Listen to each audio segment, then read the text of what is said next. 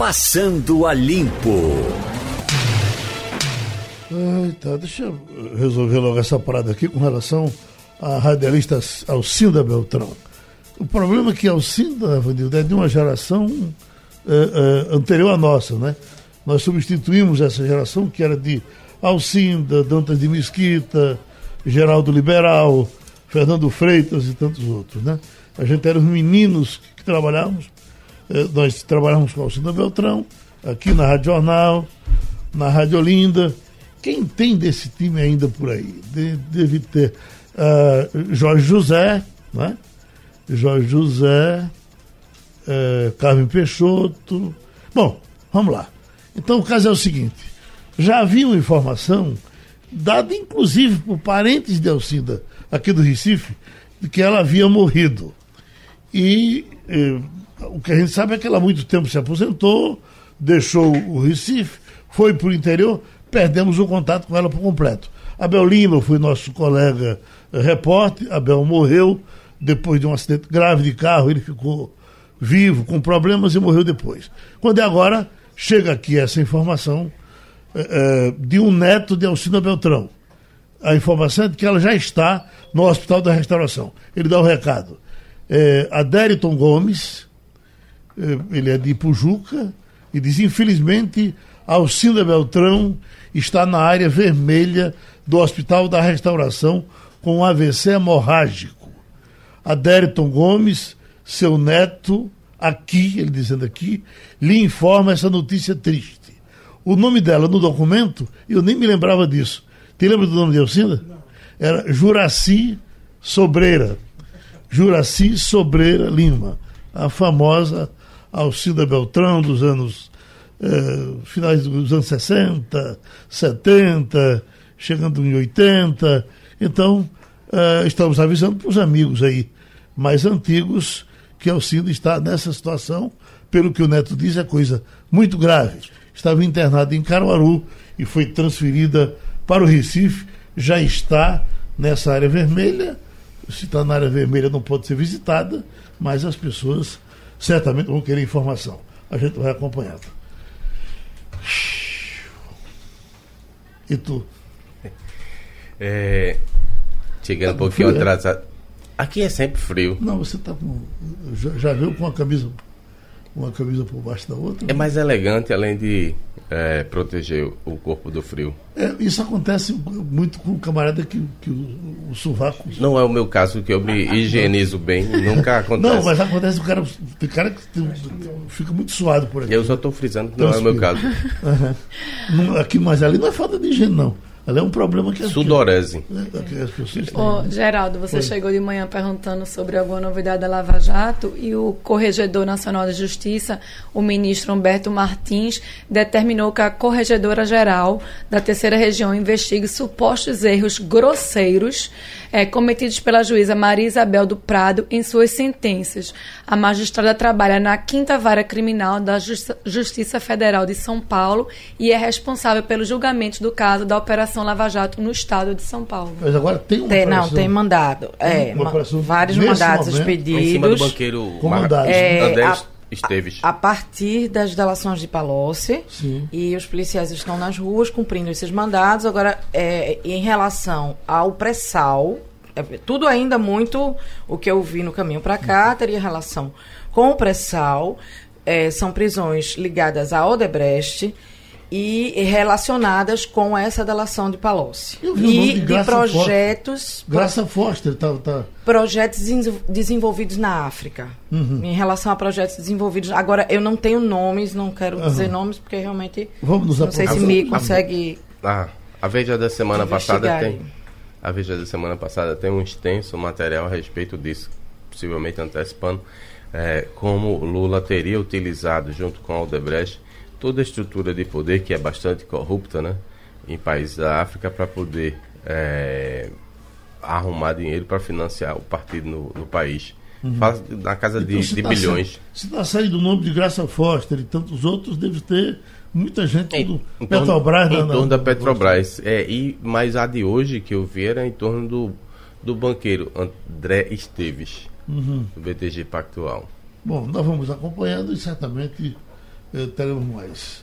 É que a gente abre os sites de notícias todos e só dá é, Amazônia. É, Amazônia, todo mundo. Mas eu não vi, só aqui no Brasil, vi, como no mundo também, né? Repercussão e... da Irlanda agora, eu estava vendo que a Irlanda já também coloca em xeque os acordos com o Brasil por conta da, do, da desse incêndio. Eu, eu, os números são bem alarmantes. Eu, por exemplo, não tenho dúvida que esse excesso de Bolsonaro, Bolsonaro, Bolsonaro, já está atrapalhando até a audiência. Está cansativo para o ouvinte também isso. Agora, é que ele entra nesse. Um, um, ele, ele, ele, ele, dá um tropeço atrás do outro, não sei se é tropeço. Não dá nem para respirar. Né? Já estão dizendo que é combinado, ele faz aquilo combinado. E aí a gente. Você pega o jornal aqui, ó. Folha de São Paulo, uma, duas, três, quatro, todas as matérias são Bolsonaro. Tô, Estado de São Paulo, bloqueio de verbas, tal, tal, tal, tal. Mas você vai três ou quatro Bolsonaro. Indicação de Eduardo, queria má vontade, eh, onde não existe, é Tasso Gereçato que está reclamando. Aí vai para o Agora São Paulo, o Dia. O Dia que é um jornal de sangue. Tiros do tórax, aí já fala do abdômen do cara. Mas botou aqui, ó. Madonna erra o nome de Bolsonaro Alfa, oh, Maradona, que é Madonna. É, Ma Madonna, Madonna, ela publicou Madonna no Instagram publicou, ontem. Madonna, Leonardo DiCaprio. Falar da Amazônia e faz uma gafe que Foi. generalizou. Kylian Mbappé também. Do Brasil Mbappé, é, RC, Cristiano Ronaldo. Cristiano Ronaldo é Leonardo DiCaprio. Leonardo também. DiCaprio, Kim Kardashian. O, o Globo também, todas as manchetes são. Estado de Minas. Virou moda. Bolsonaro admite que fazendeiros podem ser responsáveis por incêndios. Olha, quem é que vai deixar de dar uma notícia dessa? Vai ter que dar, né? Agora.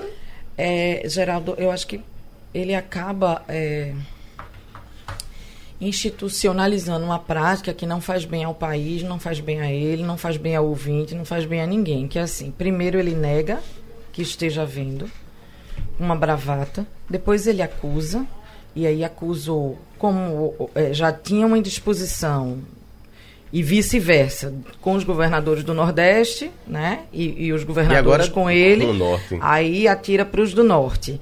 Depois atira nas ONGs. Aí depois atira nos, nos apoios in, internacionais. E a, hoje, segundo é, também escutei no caminho daqui, ele teria dito informalmente que ia tentar convocar o exército, porque o problema existe, é real, e o país precisa combater, e ele, como presidente, precisa estar à frente deste combate, mas que não havia dinheiro. E sobre a disposição de Rodrigo Maia, veja bem, de, de viajar e de formar uma comissão e de tentar resolver o problema, ele fez uma graça para os jornalistas, dizendo assim: diz a Rodrigo Maia para pegar os 2 bilhões do fundo partidário dele e doar para a Amazônia? Então, assim, isso eu acho que não é uma postura mim, de, um, mais chocante um ontem, eh, Jamilo, foi aquela referência eh, com relação ao secretário da, da Polícia Federal e aquela referência a Moro. Tão deselegante, né, quando ele disse, eu, quem manda sou eu. eu todo mundo sabe que quem manda é ele. Ora, meu Deus. Aí pega o Sérgio Moro, que tem mais prestígio ainda nacional, tem, é. talvez é. ainda do que ele, e ele vai jogar no desgaste. Eu acho que se Moro não se afastar, é, é, se Sérgio Moro, é, se Sérgio Moro não se afastar de Bolsonaro, vai terminar se contaminando. Né? É, chamado fogo amigo, né? Você é. atira contra a sua própria jornais, equipe. Os jornais de hoje estão registrando que estão achando estranho o silêncio dele, porque ele não se tá posicionou tá e, tempo, e né? que não teria disposição de sair, ou seja, só sai se for demitido. É. é. realmente muito preocupante, porque não é a primeira vez que Bolsonaro dá um tiro no pé. Ele já fez isso com os militares os grupos que o apoiaram vão sendo, à medida que ele vai querendo fazer bondade com a família ou com os mais próximos, vai se afastando dos grupos que deram apoio. É, ontem ficou bastante claro que também o agronegócio vai ser muito prejudicado com toda essa crise e é outra base de apoio que ele vai perder. Então, se você perde o agronegócio, você perde o apoio dos policiais federais, é, vai acabar, é uma profecia que vai se realizar, do Bebiano dizendo Bolsonaro vai ficar sozinho porque ele atira pelas costas é, nos soldados que lhe, lhe ajudam. É, é, uma pena porque não é o destino de Bolsonaro que a gente está tratando, é o destino do país. Não é? A gente gostaria que tivesse mais estabilidade, mais previsibilidade nas ações, mas às vezes parece que não consegue é, ter um, um, um, enfrentamento dos problemas com mais. Não falo nem a palavra sanidade, que hoje em dia é, seria pedir demais, mas com um, um, pouco mais de urbanidade. No caso do, do Maia, poxa, ontem Maia para mim foi o personagem do dia. O STF, talvez para se preservar de críticas, né, agora no domingo que vem é, aconteceram novas manifestações, foi lá e deu uma decisão que é ridícula. Ele está impondo aos estados, aos municípios, quando não tiverem como pagar o, o, o do décimo que se vire, mas não pode acabar, reduzir eventualmente o, a jornada ou o salário do servidor. É, isso é péssima sinalização para a lei de responsabilidade fiscal. Aí, ainda bem que existe em Maia disso, tudo bem. Então vamos fazer uma PEC para deixar claro que é constitucional sim, porque o STF inventou que, alguns deles, né, que isso é inconstitucional. Como inconstitucional? E não avaliaram isso lá atrás, quando foi aprovada? Isso é absurdo. Casuísmo. Mas veja, eu, eu, eu tenho dúvida, Jamil, com relação. Eu, ali eu assisti o julgamento. Essa coisa de você permitir a, a, ao Estado reduzir salários. Um Estado desse, estou falando de Estado não é aqui. Do União. Jeito vive, União. Onde, onde, Estados, onde, União e é, municípios. a, a previsão é do esse, bote aquele. Se, se dá o direito a ele de diminuir salário. Olha, vamos você, fazer um. Você, em alguns casos, me permita, em alguns casos você pode criar uma onda de, de de perseguição a algumas pessoas sem tamanho, infelizmente é assim. Acho que não é por aí, não, me perdoe uhum. a discordância. É como você tem sua casa lá, tem seu condomínio, aí todo ano alguém vai colocar dois, três funcionários para trabalhar no seu condomínio. E a receita que você arrecada dos moradores, ela não consegue crescer na mesma proporção. Vai chegar um momento que você vai dizer, peraí, alguma coisa tem que fazer. Aí vai querer aumentar o aumento do, o aumento do aluguel dos condôminos, o que ele paga lá de taxa de condomínio. Não, não é por aí. Você vai ter que ajustar o seu quadro de pessoal. Se você colocou muita gente, seja pela porta do concurso, seja pela porta da, da, da, do cargo de confiança, tem que ajustar, não tem outro meio, porque qual é a opção? É enfiar a goela abaixo dos contribuintes é, uma nova CPMF dizendo ah, vai ser 0, alguma coisa. Na próxima crise que tiver fiscal, e não vai faltar certo. oportunidade para ter, aumentar Já imposto. Então que a punição venha para o gestor e não para o cara que ele contratou. E Mas outra a coisa. vem para o gestor. Que se corte. Quem não fizer o ajustamento certo. pode é, pagar uma penalidade. Aí Mas... o cara contrata gente demais e Exatamente. quer ter o direito de, de mandar reduzir os salários? Veja, eu acho que o cargo comissionado, estamos falando aqui de funcionalismo público, de uma máquina pesada que precisa de ajustes e que não se paga. Ok, tudo certo. Uma é o cargo comissionado. Esse pode ser cortado sem precisar passar por ninguém. Basta que o governador, o prefeito, o presidente decida, eu vou cortar 20, 30, 100 mil cargos comissionados. A outra coisa é você pegar alguém que entrou legitimamente no serviço público, pela porta dos concursos, principalmente, que os últimos tem alguém lá atrás que ainda está no serviço público que entrou de outras formas. Atualmente é por concurso que se entra. Aí você se prepara, você estuda, você se forma, você conquista e aí pode gerar o que Geraldo está alertando. Politicamente, eu resolvo. Na, a teoria é bonita, Jamildo. Vamos Existe. cortar. Existe. Porque. E aí, um concursado, um procurador que seja contrário ao presidente, ou um um médico que não esteja de acordo com o governador, ele pode ser tirado. Eu reduzo o salário de Jamildo para pagar a Mirella quer dizer, e, e, a gente sabe que a moçada é capaz de fazer isso, né? É. Infelizmente. Olha, existem né? várias eu, formas. Eu sou contra a estabilidade. Por mim, eu acho que já devia ter voado estabilidade de todo o campo, de servidor também. Com certeza. Mas, mas... É, existem várias formas de fazer. Ainda bem que tem lá o Mourão. Ele está dizendo: olha, vamos parar com a história de ter concurso. Para que botar tanta gente para dentro? Se não consegue pagar nem quem está aí. É uma forma de reduzir o gasto. Sim. Mas todo ano o sujeito quer posar na fita botando gente para dentro. Outra possibilidade, não dá tantos aumentos. Agora, mais uma vez, aí vai o STF de forma responsável. Não, tem que dar aumento. Ou seja, se vire como vai pagar. Uhum. Já tem uma máquina inchada e continua dando. Olha aqui o caso do, do, do, governo aí com os professores. Deu um aumento que foi o mínimo. Porque não pode dar. E o sindicato ter ficar arrolhado, porque agora está na base do governo, e não dizer nada. Você pegaram logo o assunto mais polêmico do dia. Foi? Para a gente começar. aí nós temos aqui é, Marina Amorim, que é coordenadora de empregabilidade e projetos sociais Uh, e ela teve que conversar com a gente.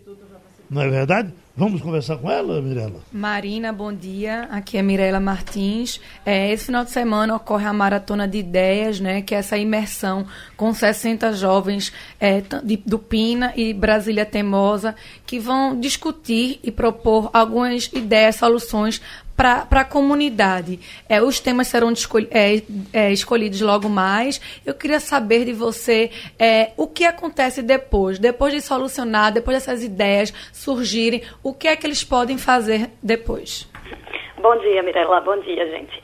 É, o evento, sim, acontece esse final de semana. Eles vão trabalhar com temáticas que eles vão, vão estar descobrindo hoje à noite, mas são temáticas é, de problemáticas da sociedade, da comunidade, e eles vão ser estimulados a criar é, uma solução digital inovadora. Eles vão ter a ajuda de mentores do mercado, de empresas da área de tecnologia, e eles vão passar todo o final de semana num evento imersivo buscando uma solução, né, para propor no formato de pitch no domingo. Após o evento, né, respondendo sua pergunta, é, eles vão ter adquirido um aprendizado bem intenso, né, porque eles vão ter 28 horas de formação, digamos assim, interagindo com pessoas, fazendo network, pegando dicas, e eles vão ter adquirido um aprendizado bem intenso e eles vão estar com soluções, protótipos, né, eles vão ter protótipos de ideias. Então, quem sabe eles podem tentar colocar em prática eles podem ter criado um network para abrir uma janela aí de oportunidades no mercado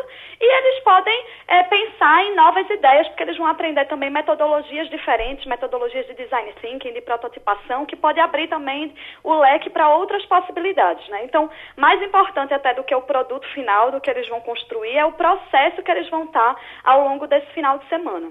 Marina. Adriana Victor. Bom dia, Marina. É, não é de hoje que o Instituto tem esse trabalho com dois pilares básicos, que é empregabilidade e educação.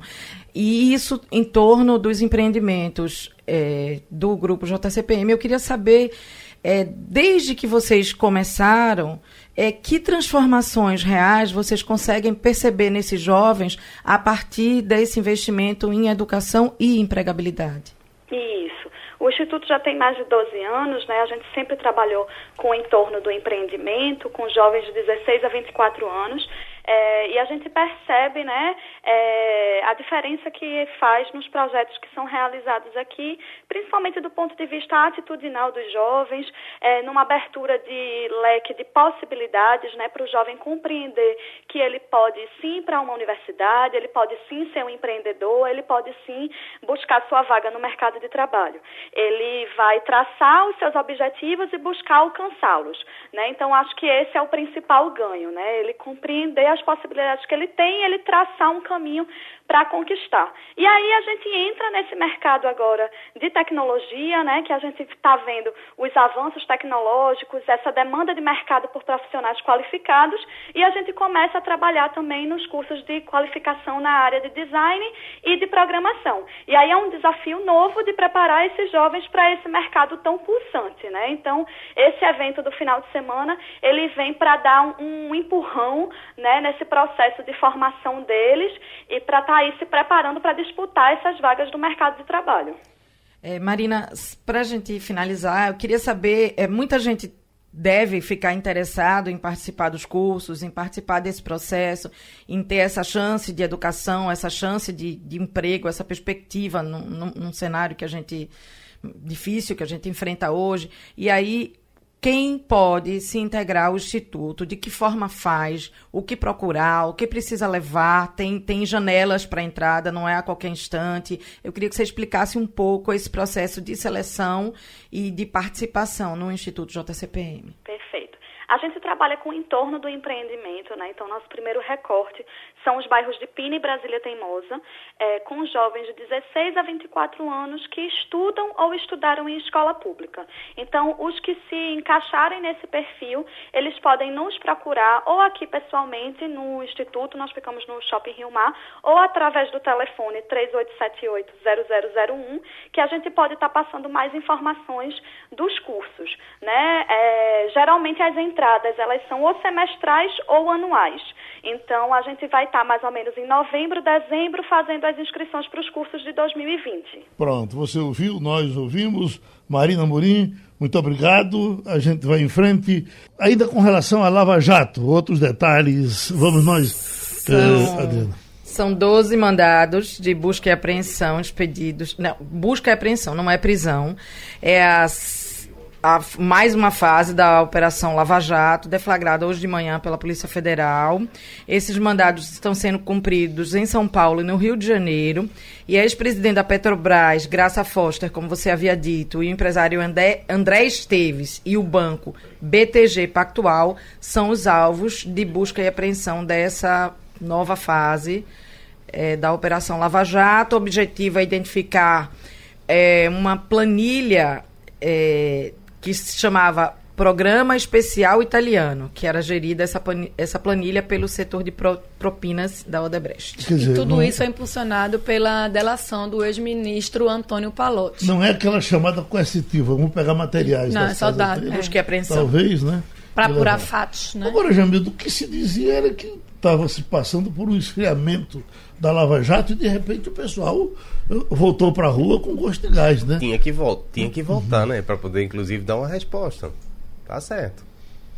Cadê? E também se dizia que era água, mamão Agora, com açúcar, a delação de Palocci, que não tinha novidade. E talvez tenha rendido muito. Tanto é que ele foi posto em liberdade. Né? Porque já faz mais de um ano dessa delação e ficou bem pianinho. Agora que está é. surgindo mesmo. Parece que o juiz demorou a aceitar a delação do Palocci por inteiro. Teve uma coisa desse tipo aí, né?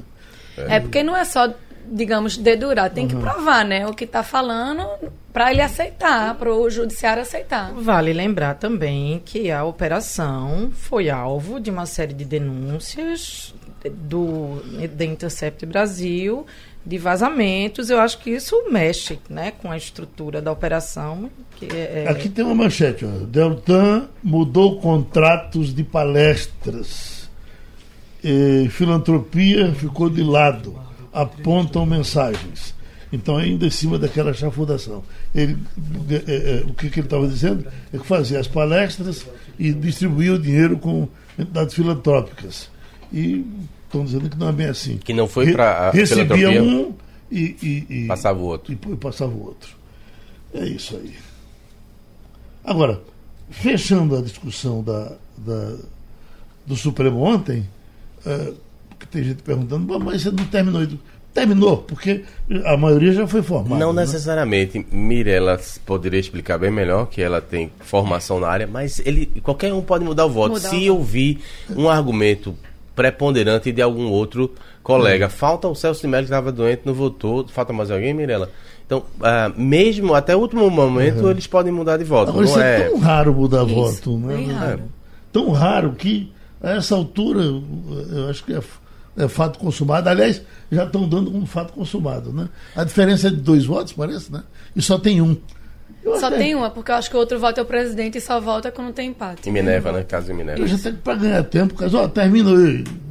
Ah, mas você sabe que eles usam isso como moeda de troca, né? Uhum. Pressão. Fica ali sempre com um prato na mão, que pode deixar cair ou não.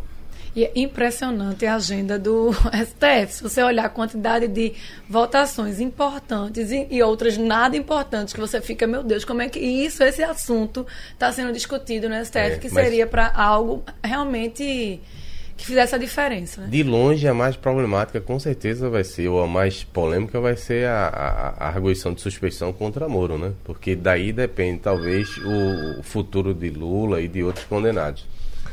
Vai, tá marcado para esse semestre.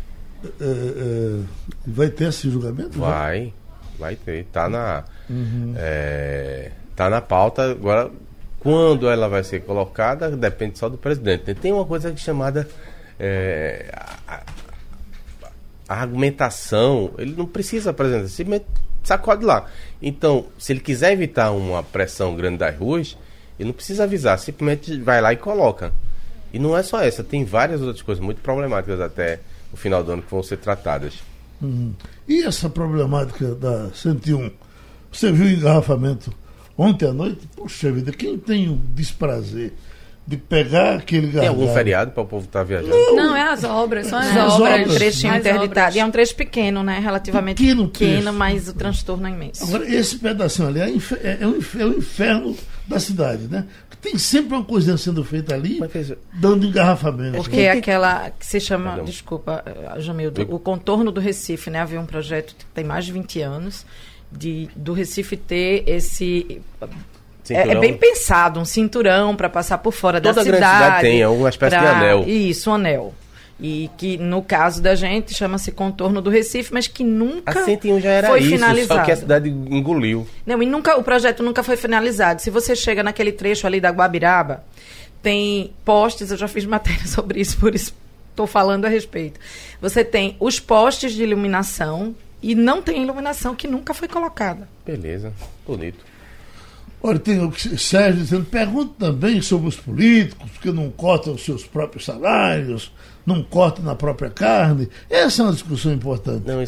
Nós tivemos, inclusive, durante a campanha, candidato que tinha, tinha como proposta de campanha dizer o seguinte: vou tentar enxugar a máquina, reduzindo, inclusive, o parlamento.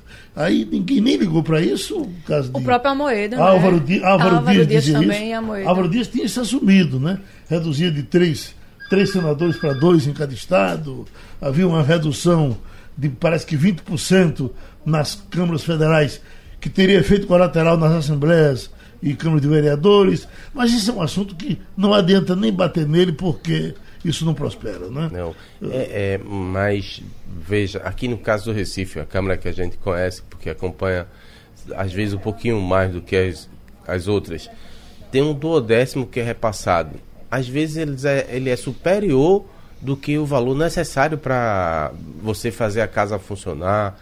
Agora mesmo eles estão com a cordura. Foi repassado um pouco mais, fazendo economia. E olha que eles já gastam com um monte de penduricalho. Então, a lógica da, do da LRF seria isso: olha, se não está precisando, se pode economizar, se pode suspender, se pode cortar, corta.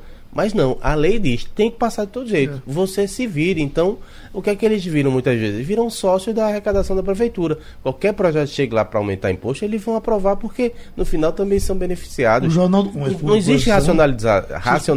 Pode se lembrar comigo, o Jornal do Comércio Público essa semana, 390 mil reais com cada gabinete é. então, de vereador. Resumindo, não é perseguição contra uhum. a Câmara do Recife, é porque é assim que funciona.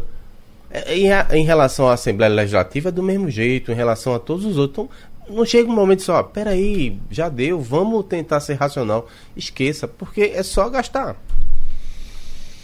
É uma parada. Mas eu não quero dar uma ideia de desesperança, não. Vamos falar de alguma coisa Vamos boa. falar de coisa boa. Isso é um detalhe importante das imagens compartilhadas por famosos esse é um grande problema dos. Muita barriga, né? Dos tempos Muito atuais. fake news. O Esse, próprio Cristiano Ronaldo foi, né? Cara, coitado, faz.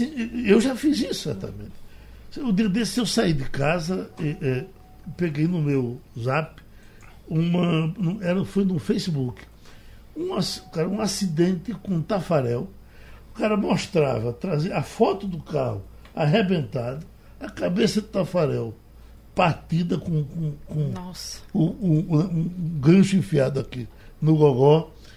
E eu cheguei, meu Deus, eu dou essa notícia, eu não dou. Isso não é possível o cara tenha fabricado desse jeito. Não dê a notícia. Aliás, dessa, eu, eu, eu, eu levo tanto ferro em cima disso, e já, já me chama o boateiro do, do, do, zap. do Zap. E você não tem merecimento eu, por isso, não? Eu corro para perguntar a, a, a, Maria Luísa, que tem essa, é. essa forma de se informar. Na dúvida, não publique, meu amor. Não, não, pronto. Já, não repasse, é. também, não repasse. É, ontem eu vivi um exemplo disso. É, eu, a gente está dentro de grupos de TV, jornal, rádio, enfim. E aí no grupo lá da TV colocaram uma, a foto do, do túnel, né, na saída, na, ali no canal, né, perto, atrás do Shopping Recife. E, e, era uma imagem de um de pegando fogo, alguma coisa assim, e dizia arrastão no túnel. Eu peguei a foto, mandei para minha família, porque a gente fica preocupado. Uhum. Eu, minha irmã trabalha por ali, enfim, tem, tenho vida por ali. Botei no grupo da minha família, dos meus sobrinhos e disse: evitem passar pelo shopping, pelo túnel, né? Evitem passar pelo túnel. E não disse o que havia ocorrido porque eu não sabia, eu não tinha certeza que, que tinha sido um arrastão. E eles começaram a me perguntar: o que é isso? Não sei o que. Não, evita passar por lá. Aí veio a notícia do arrastão, depois não era mais arrastão, tinha sido um carro que incendiou, depois foi uma tentativa de assalto que acabou gerando um, um, um incêndio em um dos carros. Então, assim, acho que a gente precisa ter cuidados mínimos e principalmente nós que lidamos com notícia, para a gente não gerar um terror desnecessário. E Fora que as pessoas hoje acreditam no, no que elas querem, a pós-verdade. Uhum. É, por mais que você prove, que você mostre informações, notícias, pesquisas de que aquilo não é verdadeiro, só se acredita hoje no que quiser. Então vamos botar a falia de Marcelo Tais com relação ao problema do Cristiano Ronaldo, porque também a própria NASA teria mudado uma informação depois de um fake news. Quer ver? Escute, por gentileza. É bom dizer o seguinte: eu estou muito uh, impressionado com a velocidade com que todo mundo vira especialista em Amazônia, assim, em algumas horas, né? E, e eu quero comentar que essa guerra de narrativas, ela passa por alguns problemas gravíssimos, gravíssimos. Então, assim, chegou a ponto de dessa espécie de conversa de botequim, que é o que acontece nas redes sociais, contaminarem é, informações na NASA. A, o site da NASA chegou a publicar um aumento expressivo de queimadas e agora, há pouco tempo, ele voltou atrás e falou que está na média dos últimos anos. Então, é importante a gente entender e não entrar é, é, um assunto gravíssimo a Amazônia. A Amazônia sempre teve problemas de, de, gravíssimos, inclusive, mas o Cristiano Ronaldo que é uma estrela global, tem 180 milhões de seguidores no Instagram, publicou a sua foto da Amazônia queimando é, com a hashtag Pray for Amazon. Mas a foto que o Cristiano publicou é do Rio Grande do Sul de 2013. Essa foto é uma mentira. O Cristiano Ronaldo não tem responsabilidade, ele não entende o tamanho do peso que tem a opinião dele. E por incrível que pareça, ele influencia muita gente, inclusive a mídia, entendeu? Então, nós estamos diante de um assunto gravíssimo numa discussão de botequim. É, estão queimando mesmo, mas queimando quanto? É, não sei, mas você, não sei. Parece, sabe? Então, não é legal a gente entrar nessa conversa de botequim, que inclusive o Bolsonaro é, é, mestre em conversa de botequim e o Macron agora também entrou na conversa de botequim. É, eu também acho que estão queimando. Nós temos que analisar que isso é, é bom que a gente entenda que queimada no Brasil faz parte da cultura do agricultor antes de tudo, né? Em qualquer lugar do Brasil é uma cultura que talvez a gente deva discutir. Será que devemos continuar queimando é, o mato é, é, parte da cultura do agricultor. Eu acho que dessa questão de queimar no mato é tão. É, é óbvio. E eu sou matuto, de roçado inclusive, eu nem sei o que se faria se você cortasse aquela jurema lá de mimoso, tão... por onde era que você levava? Tem que queimar. Não, vai inventar que é descartável, vai ter uma parte que tem que ser reciclada. ele está relativando muito aí essa questão. É, são dois momentos diferentes. A gente está falando da Amazônia, que é realmente pulmão do uhum. mundo, um bioma único e que realmente teve aumento na a Jornal do Comércio, traz matéria é sobre isso. É isso que eu ia dizer. Para a gente é... não ficar Termina, Mirela. É, traz aumento, existe sim um aumento. Então, é, o que ele falou dessas fotos, realmente, Cristiano Ronaldo, o próprio presidente da França, Emmanuel Macron, que ele botou uma foto. Realmente, tem que ter cuidado. Todos nós já fomos vítimas Até disso, Luiz eles também Hamilton. erraram também. Mas, assim, essa questão a gente não pode relativizar dizendo assim, ah, tem queimada aqui, queimada é cultura brasileira. Sim, aí por aí fica, deixa. Não, de jeito nenhum. Não, ele, ele, não está dizendo que, diz que existe. Não sabe como é que se deve tomar uma providência para evitar. É difícil de evitar. Agora eu quero dizer para você o seguinte: não é só queimar o Amazonas, não. Nós tivemos recentemente aqui um debate com especialistas tratando disso, e ele disse que se faz um mal enorme quando se queima lá no meu agreste. Ah, tivemos um, um Itaquaritinga do Norte, teve um tempo aí que teve um, um, uma queimada que passou dias e dias e dias, quase um mês pegando fogo naquela pequena vegetação que também faz parte do ecossistema. Para a gente não ficar em cima de pós-verdades, mentiras e suposições, vamos abrir o jornal. Eu estou com ele aberto aqui, Jornal do Comércio na minha frente. Desde 1 de janeiro até a última quarta-feira, foram contabilizados 75.336 focos, uma alta de 85% em relação ao mesmo período do ano passado, de acordo com o INPE. Daqui a pouco a gente vai ouvir o ex-presidente do INPE, né? Isso está previsto essa entrevista aqui. Um pouco mais da metade desses focos vem ocorrendo na Amazônia, com Mato Grosso na liderança, e as queimadas já superam cerca de 9% do recorde de 2016, um ano de extrema seca, que tinha registrado 64 mil e alguma coisa focos no mesmo intervalo de tempo. Então, primeiro, é recorde. Segundo, tem uma alta de 85% em relação ao mesmo período do ano passado e são 75.336 contabilizados até quarta-feira. Isso está no jornal. Eu pergunto, Jamildo, a, a, a, o, o Vem para a Rua, né? Está marcado para domingo. Continua na agenda? Continua, sim. Vamos ter o. Enfim. Daquele mesmo formato aqui no Recife, em várias capitais, mas aqui no Recife, na Avenida Boa Viagem. E é, se falou, a gente foi atrás das entidades. Qual o mote, João, desse encontro? É contra o STF. É, no, a, principalmente a favor, contra. Contra a, a lei do abuso de autoridade. Veto, Exatamente. Pedindo veto. Abuso das... de autoridade. É. Quer dizer, é contra a aprovação da lei. É, é, é, é, é contra... contra... o STF e contra o Congresso. Eu fico pensando, sabe o que é? Se você tivesse em Marte e ligasse o rádio e dissesse, olha, tem uma passeata na rua que está contra o, o, o, abuso de autoridade, é, é, a favor, que seria a favor do abuso de autoridade. Meu Deus, ninguém defende abuso de autoridade nenhum. É porque é o nome da lei é esse, mas o que eles querem é que sejam vetados alguns vetos que, que infelizmente, o nome da lei talvez fica contrário à proposta que as pessoas é, vão por discutir. Isso, por, isso que não, por isso que não citam a, a, é, a lei. A hashtag é, é veta tudo Bolsonaro. É algo, inclusive, que a gente vai ver. Bolsonaro vai aproveitar nesse final de semana para ver o tamanho das manifestações e aí decidir com folga até o começo de setembro. Se 5 de setembro, é ele tem, vota, até 5 de setembro. O que é que veta, o que é que não veta, né? É uma cruzeta enorme que, que o Congresso armou. Não, porque... Eu acho que o ministro Sérgio Moro também fica na situação me muito permi... delicada. É, me permita só concluir. A, a cruzeta é a seguinte: olha, se você aprovar, você vai ficar de bem com o Congresso, mas se você vetar, você vai ficar de mal com a, a Polícia Federal, com os órgãos judiciário de forma né? geral. Né? É, de maneira que o, é quem está sentado naquela cadeira não tem vida fácil. Uhum. É? Ele vai ter que tomar uma posição. Porque, na verdade, não há mal maior do que o abuso de autoridade. Com certeza, até do guarda da esquina. Dizer, abusar contra mim, contra você, contra, contra ninguém, isso não existe. Até o guarda Agora, da esquina. É, é preciso também deixar que a, que, que a autoridade trabalhe. Né? O que eles estão dizendo, que todo mundo está. Né, é que foram além da, da, da, da do, de cobrar o abuso. Foram. abusaram da, da, da da autoridade das autoridades. O que se espera é ponderação, né? Você foi no caminho uhum. certo. Nem tanto ao mar, nem tanto à terra.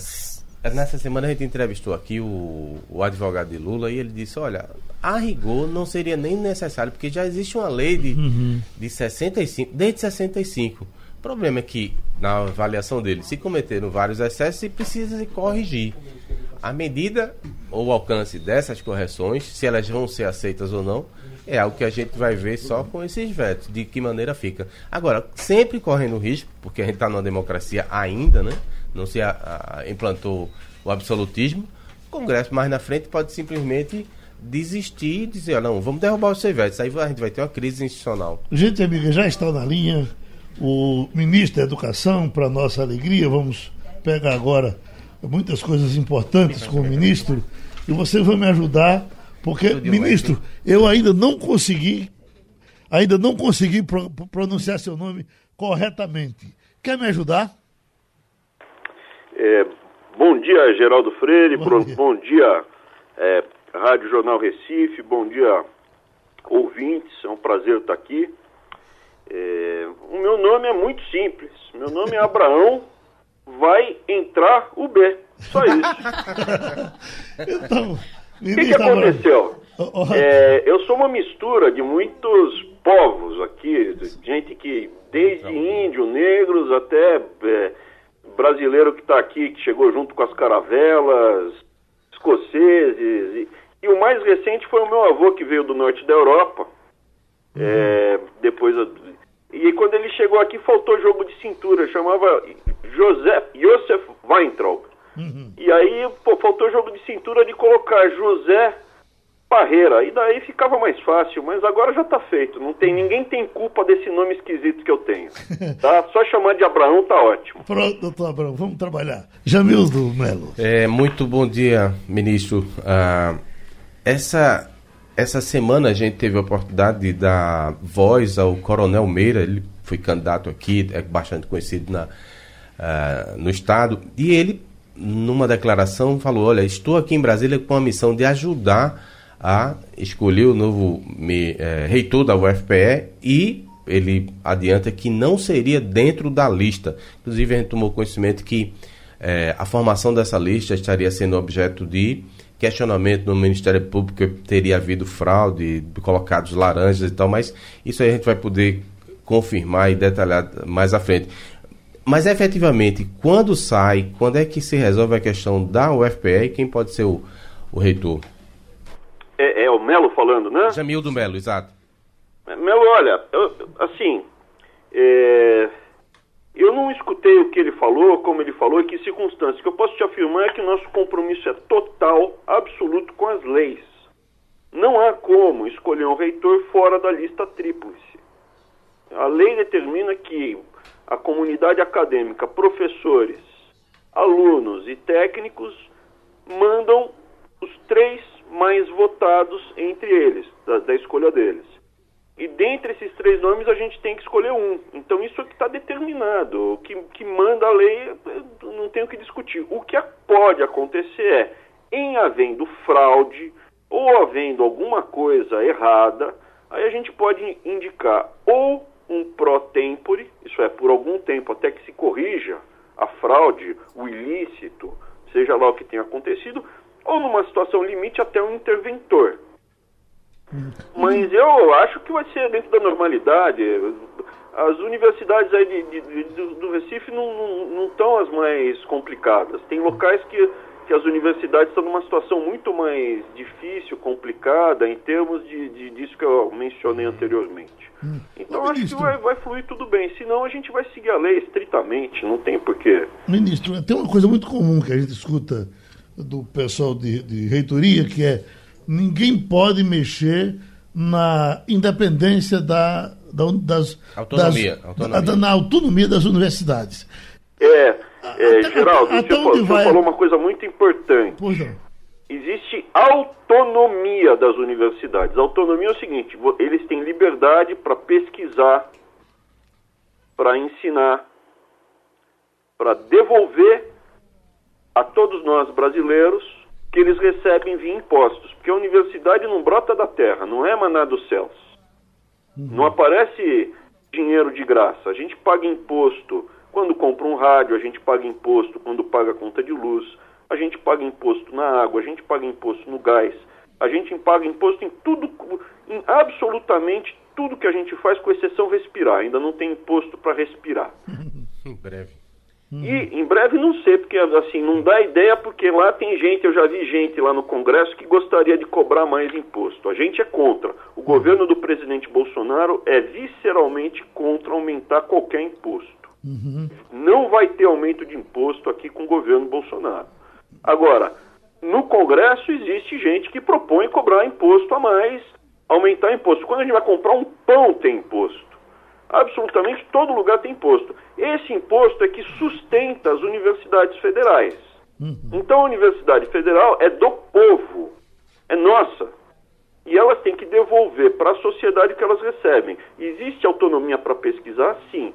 Mas não existe soberania. Uhum. Não existe independência. Elas não são países fora do Brasil. Elas dependem da gente e estão em território nacional.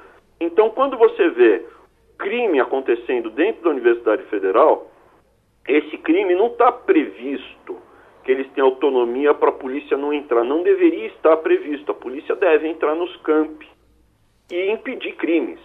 Existe uma discussão do pessoal mais engajado, aonde fala que não, aqui polícia não entra, aqui nós temos autonomia. Autonomia para trabalhar, para fazer bagunça, para fazer coisa errada, não, não tem autonomia, tá? Está uhum. debaixo da lei. É isso, essa batalha que a gente se deparou mas as universidades de, de, do, do, Recife, elas estão acima da média. As universidades de Pernambuco estão acima da média do Brasil. Eu posso afirmar isso. Ótimo. Mirela Martins. Bom dia, ministro. Eu queria falar um pouco sobre o Futurice.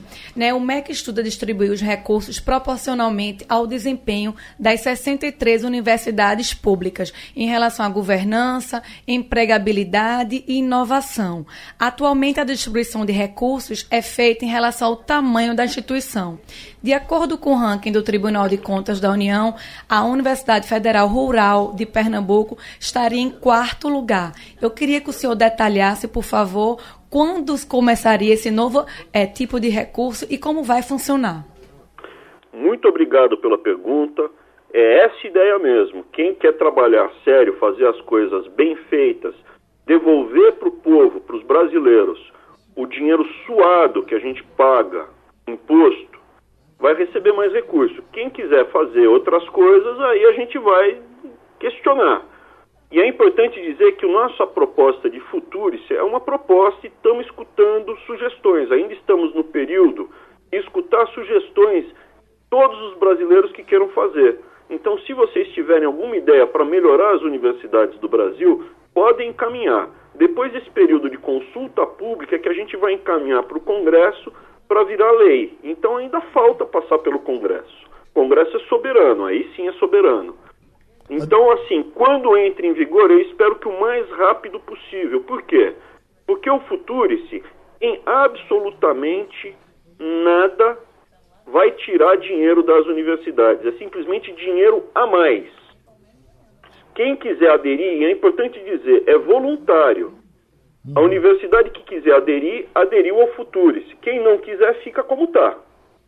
Okay. O Futurice é dinheiro a mais. Uhum. E de onde vem esse dinheiro?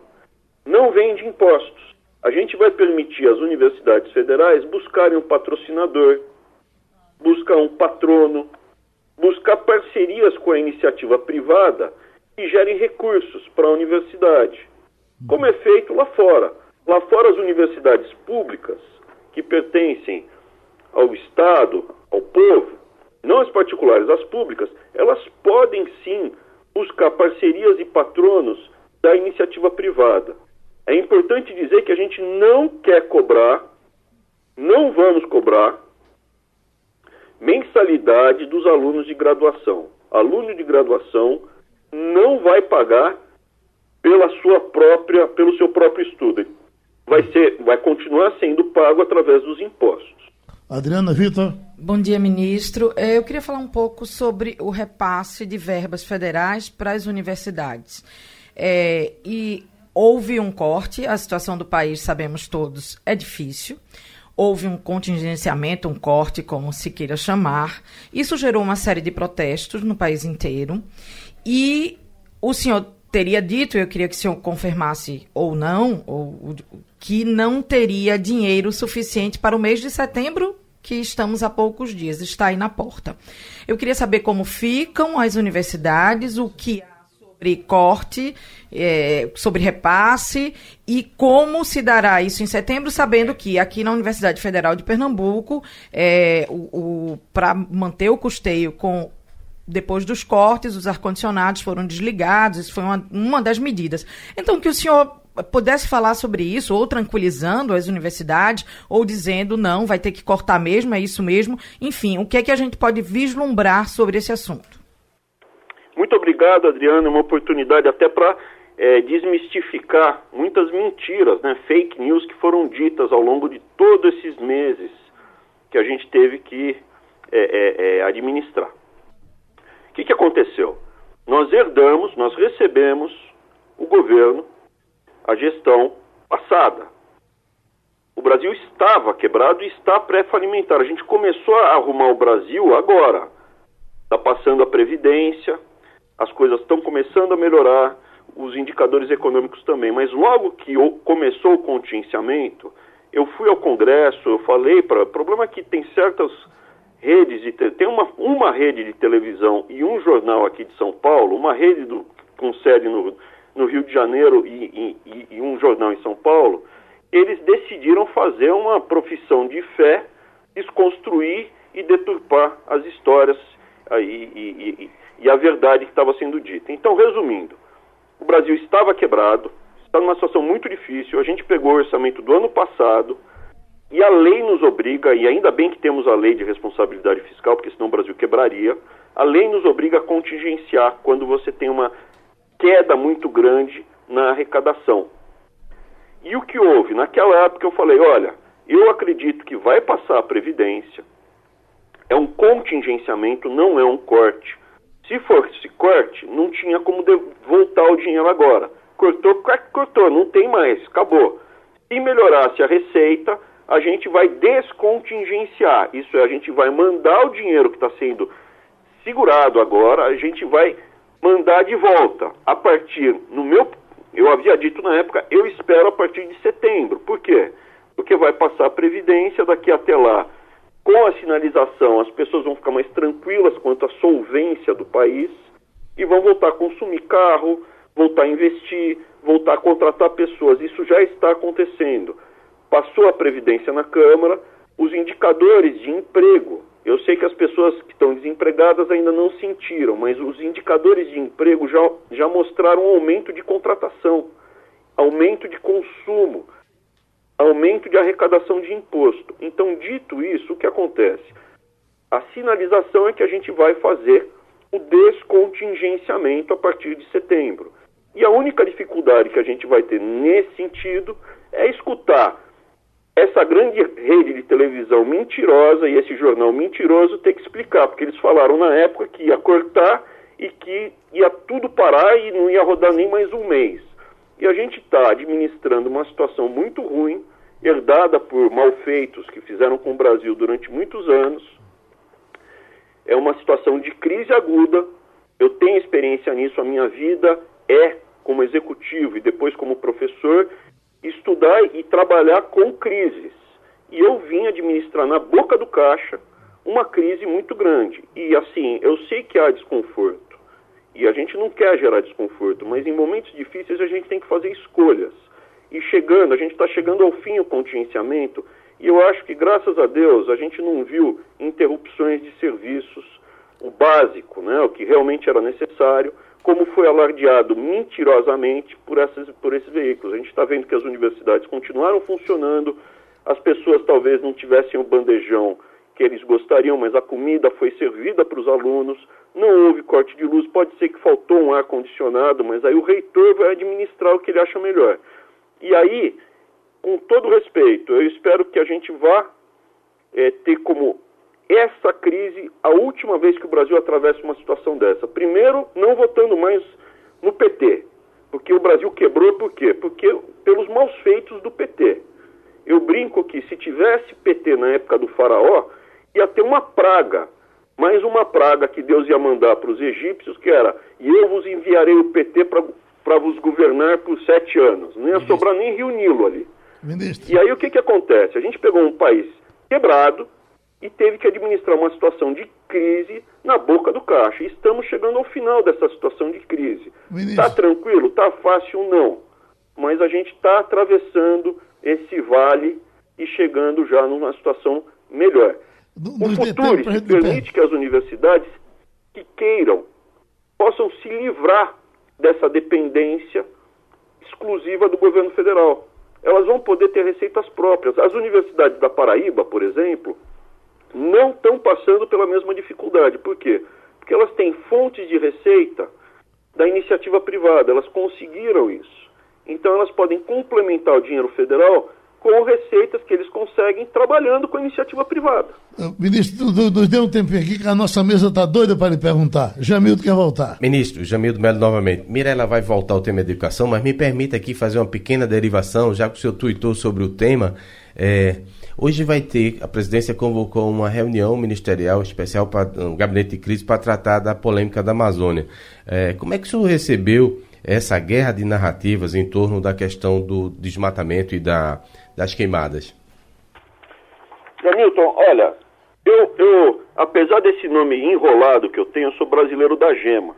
Uma parte da minha família veio da metrópole Santa Quitéria. Já ouviu falar? Ficar é, Sobral é a periferia, é a periferia de Santa Quitéria, fica lá no sul do Ceará. Outra parte, meu avô nasceu na Ilha do Marajó. Eu já fui para a Amazônia, eu acho que mais ao longo da minha vida, mais de 15 vezes, para diferentes partes. Já subi o Rio Amazonas de barco, já fui para Belém várias vezes, Manaus. E eu estava em Santarém agora, nas férias, com, minhas, com, com os meus três filhos pequenos, com a minha esposa. Estava em Santarém. Então, a primeira coisa, é, a Amazônia foi destruída esses anos todos que eu tenho ido para lá? Não, não foi destruída. Houve perda de floresta? Houve. Mas comparativamente com outros locais do mundo que têm floresta tropical ou equatorial, como Indonésia, África, o Brasil perdeu relativamente pouco. Não estou falando que a gente tem que queimar a floresta. Eu só estou falando que ela não foi destruída, como certos ambientalistas falam. E você está conversando com alguém que, quando tira férias, não vai para Paris escutar bossa nova tomar vinho Cabernet Sauvignon e falar que, meu Deus, estão destruindo o Amazonas. Você está falando com um cara que é brasileiro da gema e vai para o meio da Amazônia ou vai para o Nordeste nas férias. Eu conheço o Brasil. Então, assim, primeira coisa, esse pessoal, esses artistas que recebem dinheiro da Lei Rouanet, que ficam falando um monte de minhoca, provavelmente nunca pisaram na Amazônia. E se pisaram foi uma vez só. Tem que cuidar, tem que cuidar, tem que preservar, tem que preservar. Agora, não está havendo essa destruição que as pessoas falam, que vai acabar esse ano, meu Deus do céu. Não estou falando que tem que se coibir queimada, tem que se coibir queimada. Dito isso, a primeira coisa, ponto. A segunda coisa, o que houve recentemente? O que houve recentemente foi um acordo comercial muito importante com a Europa, aonde a gente vai invadir a Europa com os produtos do agronegócio brasileiros. Teve gente que perdeu com esse acordo na Europa? Teve teve empresas grandes, teve grandes produtores que vão ter que competir com o Brasil. O que, que eles estão tentando fazer agora? Criar um ambiente lá na Europa para rever e colocar barreiras contra os produtos brasileiros. Então, existe sim um grupo que se rapidamente, que rapidamente se mobilizou para desconstruir a imagem do Brasil no exterior, para inviabilizar a nossa expansão agrícola dos produtos para esse novo mercado que a Europa vai ter que se abrir agora com esse acordo. A isso se soma uma narrativa mentirosa de partidos de esquerda que desde sempre desconstroem a nossa imagem quando eles não estão no governo, e isso tem no YouTube, tá lá. Põe Lula mentindo. Ele vai falar: "Eu viajava para fora e ficava mentindo sobre o Brasil". Eles mentem mesmo.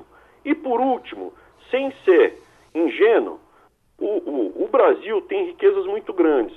E eu não sou um teórico da conspiração, eu não acredito nisso, mas você tem muitas ONGs, muitas ONGs lá fora, pagas por famílias muito ricas, europeias, americanas e algumas brasileiras, inclusive, que estão se mobilizando para tomar certas partes do território nacional. Eu não acreditava nisso até as minhas últimas cinco viagens para a Amazônia. Eu, eu, comecei a ver áreas lá que eu não podia mais entrar. É território, não é? O brasileiro não pode mais entrar. E nessa minha última viagem eu fiquei chocado, porque está disponibilizado no YouTube também eu fui atacado, eu fui cercado por vagabundo que se diz índio, vagabundo que pôs um cocar de plástico na cabeça, eu, três filhos pequenos, minha esposa, a gente foi cercado e atacado, planejado por uma ONG que é organizada por uma senhora chamada Helen Joplin. Ela, a profissão dela é, quando ela não está falando com artistas do Rio de Janeiro, ela, ela faz ONGs, várias ONGs e ela é financiada pela Fundação Ford, Henry Ford, que está na região de Santarém há mais de 100 anos. A Fordlândia, que eles montaram lá uma grande plantação de, de, de, de seringueiras há mais de 100 anos. Ministro, a gente tem uma pergunta importante aqui de Mirella para falar também do ensino médio e o nosso tempo está sendo engolido. Permita que ela lhe pergunte e, e, e depois a gente lhe libera. Pois não, Mirella? É, ministro, como está a implantação do novo ensino médio e da Base Nacional Comum Curricular? Quais ações que estão sendo planejadas pelo MEC para a gente já esperar essa mudança? Alô? Oi. Está ouvindo? Eu estou ouvindo. Só para terminar, ela, ela pegou o dinheiro da Fundação Henry Ford, contratou um monte de vagabundo, colocou cocar de plástico na cabeça para me, me agredir. E está no vídeo. Eu estava no, no, meio da cidade e os, esses caras falavam: vai embora daqui, que esse território é nosso. Ministro, eu falo: isso daqui é Brasil. É, a gente, sou, não é porque você está com esse cocar de plástico na cabeça que a gente mais mostrou aquela briga toda. Ministro, olha, a gente mostrou aquela briga toda, as pessoas sabem disso. É que a gente queria uma perguntinha sobre o ensino médio para a gente encerrar a nossa conversa. Mirela. É, quais são as ações que estão sendo planejadas para o novo ensino médio e para a Base Nacional Comum Curricular entrar em vigor? Mirela? Oi. Então, o que, que a gente já lançou e já apresentou, que é muito importante? A nova Política Nacional de Alfabetização já está em vigor há 100 dias. Ela traz critérios científicos para o processo de alfabetização. Hoje, metade das crianças brasileiras que chegam à terceira série não conseguem ler ou escrever casa. São, não é que são analfabetos funcionais, são analfabetos ponto. Porque a gente tem uma política, a gente tinha uma, um método não científico para alfabetizar. A gente usava ideologia e não a ciência. Isso está sendo corrigido. A gente já mudou também muitas estratégias no ensino fundamental. O ensino técnico o ensino médio e o ensino técnico, uma parte disso a gente já está atacando através do Futuris, que o Futuris também pode ser utilizado pelos institutos técnicos, né? os institutos federais, ensino técnico, que é o ensino médio.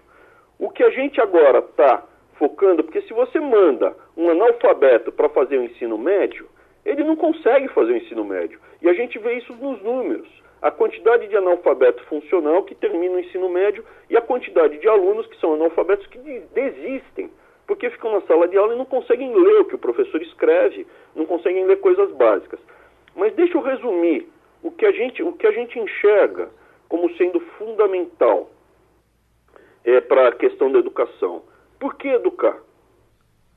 O que você quer o quê? Que a próxima geração seja mais forte do que essa, mais forte para ela ser livre. O que é liberdade? É você poder fazer as suas escolhas, sejam elas quais forem, afetivas, é, de consumo, espirituais. Eu quero fazer eu as minhas escolhas para tentar ser o mais feliz possível. Para você ser livre, para você poder fazer as suas escolhas, você precisa ter saúde. Se você estiver preso a uma cadeira de rodas, ou se você for um viciado em drogas, você depende mais do que uma pessoa que não é viciada em drogas ou que não está preso numa cadeira de rodas. Então, ter saúde é fundamental. A segunda coisa que é importante é ter educação. Se você não sabe ler o bastante para ler uma receita de bolo, fazer um bolo, ler o manual de instrução de uma máquina, de um equipamento, de um torno mecânico, você é uma pessoa limitada. Lê um editorial de um jornal para ver se é mentira ou verdade isso que estão destruindo o Amazonas, para você não depender de alguém falar isso para você. Isso dá liberdade. E com a educação e com a saúde, você tem que aprender um ofício, uma profissão que te permita ter dinheiro, ganhar dinheiro, para você não depender de ninguém. E principalmente com esse ofício, poder ter certeza que vai poder se sustentar. Ministro, olha, a gente, o tempo da gente estourou. A gente lhe espera qualquer dia desse aqui no Recife, certamente o senhor virá e aí a gente terá uma conversa longa e o senhor exporá certamente muito mais das suas razões. Muito obrigado. A gente termina essa participação do ministro da Educação. Uh, me ajude. Abram, Abram. Abraão, pô. Abraão, pronto. Muito obrigado. A gente quer lhe encontrar aqui para conversar muito mais, tá certo? Vai ser um prazer. Grande abraço. Terminou o Passando a Limpo. Passando a Limpo.